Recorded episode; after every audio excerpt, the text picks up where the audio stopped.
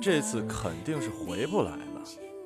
连去他葬礼的衣服都准备好了，认真写好悼词，心里揣测虚情假意的悲伤。每天抽空子就对着镜子练哭，控制眼泪滑落的速度，花重金买了一块名牌手帕，万事俱备，只差他死。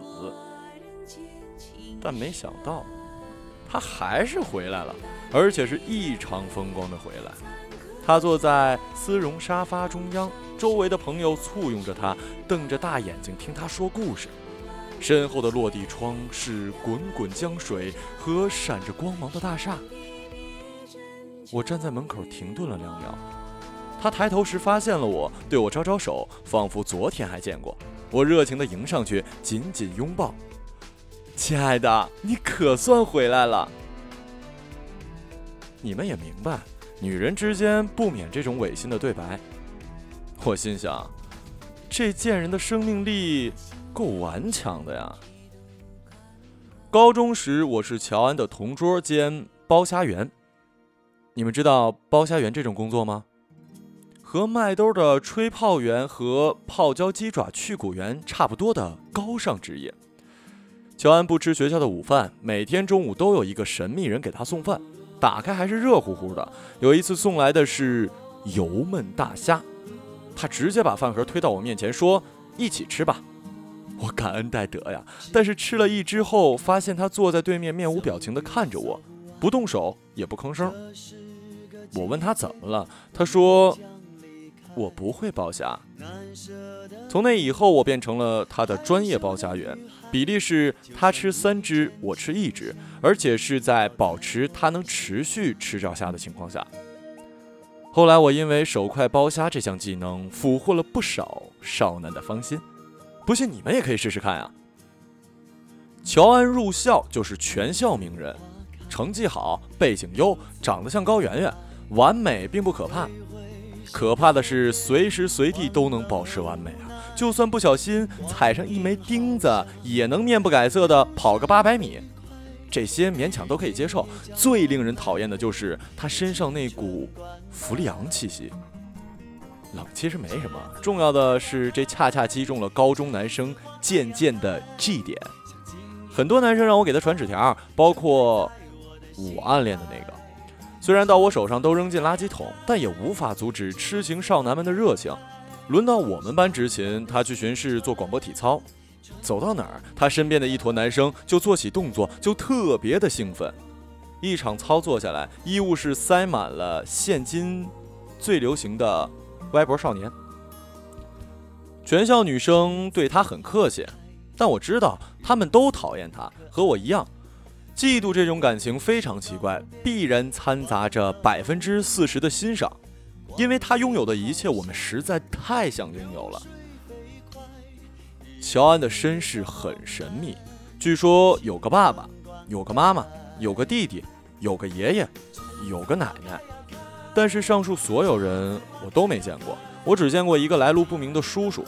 高中时我去他家做作业，迈进大门，突然间就理解了山菜站在道明寺家门口的感觉。他的房间没有布娃娃，没有相框，没有海报，摆的都是一些我闻所未闻的高档电子产品。我们两个趴在桌上抄喜欢他男生塞给他的作业，抄到一半，他问我想不想看电视，我说想啊。但扫视客厅一周，根本没有看到电视这种东西。他拿起遥控器按了一下按钮，瞬间，我前面的整面墙活了起来，噼里啪啦开始说话。那是唯一一次，我看电视的目的真的是在看电视。我对着面前的巨型电视默默发誓，一定要当好他的包下员，学着他的样子，成为一个自带背光的女生。并且找合适的时机，偷偷杀了他，为民除害。没想到，在我行动之前，就已有勇士挺身而出。我们高中呢，是全市少有的几个可以有校长直推名额的学校。只要连续两次模拟考年级第一，便可以拿到校长直推到名校的推荐信，坐直升飞机飞过高考这座独木桥。模拟考。乔安连续两次获得第一，数学是他的弱项，导致他常年徘徊在年级第十名左右。但这两次，他的数学考卷扣不到五分儿这件事引起了全年级的轩然大波。有人在体育课翻阅他的手机短信，果然找到了秘密，拍照寄给校长。后来就有了当时轰动全区的师生恋导致泄题事件。担任数学老师的年级组长引咎辞职，走的时候，怀孕七个月的太太和他一起收拾办公室，甚至有学生看到老师离开的背影，站在走廊里哭。所有人都想，女王乔安这下死定了。就算老师们也信誓旦旦地说，这个女孩十有八九玩完了。她消失了三天，第四天早读的时候，我收到她的电话。心跳都吓得漏了半拍。对话简单明了，意思是他在学校门口，但是执勤同学拦着他不让他进来，让我去接他一下。我现在想来也挺奇怪，这明明是报复他的好机会，但那时我连一秒钟都没犹豫。乔安站在门口，五个执勤同学把他围在中间，三个男生，两个女生，其中一个男生还让我给他递过小纸条。他们对乔安说：“你个臭婊子，还是滚吧啊！”来了，影响我们学习。你不高考，我们还高考呢。乔安戴着耳机，面无表情地站在风中，几缕头发跳过橡皮筋儿，吹到脸上。他回头看我，那一瞬间，他特像颐和园里的于红。开始我以为那是高圆圆，后来大学看了《恋爱的犀牛》才知道那是郝蕾。那时离高考还有不到两个月。乔安从全校的女神变成了瘟神，她成了班上的隐形人。她时刻戴着耳机，上课睡觉，下课看书。她本来话就少，和人保持着距离。事后每天只说四句话：“麻烦让一下，陪我上个厕所，陪我去吃个饭，帮我把这个交给老师。”而且全部是说给我一个人的。我的职务从包家员成了陪尿员。帮着他把着门，防止他被群殴。很多朋友问我为什么要帮他，我无奈笑笑，说老师关照过的。其实没有任何人要求我这么做，哪怕是乔安。后来我也问过乔安，为什么不怀疑是我给校长写了匿名信呢？他耸耸肩说：“就算是你，又怎么样呢？”我们的对话就这样戛然而止。我多希望他能继续问下去啊！